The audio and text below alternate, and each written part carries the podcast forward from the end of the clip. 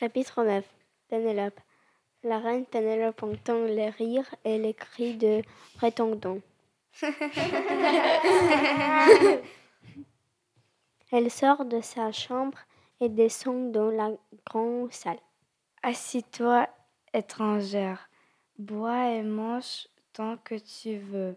Puis elle, elle interroge comme tous les voyageurs de passage à Ithaque.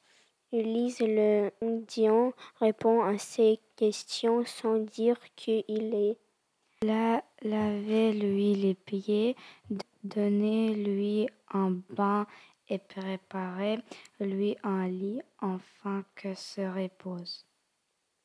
Une vieille femme se dépêche d'apporter de l'eau. Il s'accroupit devant Ulysse qui reconnaît au premier coup d'œil sa chère nourrice. Soudain, il s'immobilise à la vue d'une cicatrice sur les pieds de l'inconnu.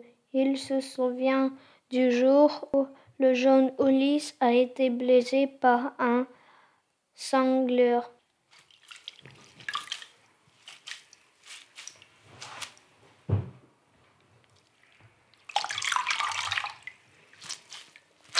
Mon cher enfant, je t'ai pris nourrice, me dit rien à la reine.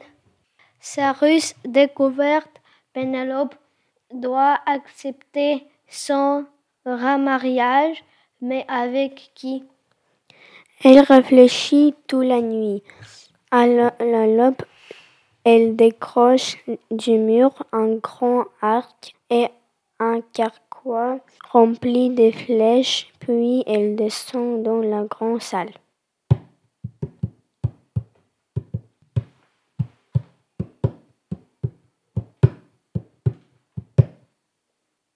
Mon cher époux est certainement morte. Je vais donc épouser l'un d'entre vous.